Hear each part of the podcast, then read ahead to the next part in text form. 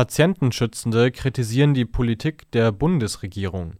In einem Interview mit dem Redaktionsnetzwerk Deutschland klagt der Vorsitzende der Deutschen Stiftung für Patientenschutz, Brüsch, die Politik für ihre Vernachlässigung von Pflegeeinrichtungen an.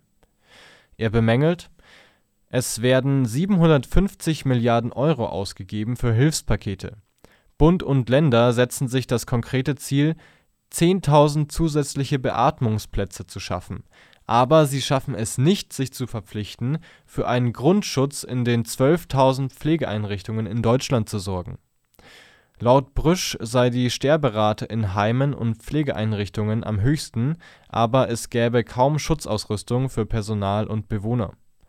Er nennt diesen Mangel als Grund für das Besuchsverbot in Heimen und den Ausfall von Tages - und Kurzpflege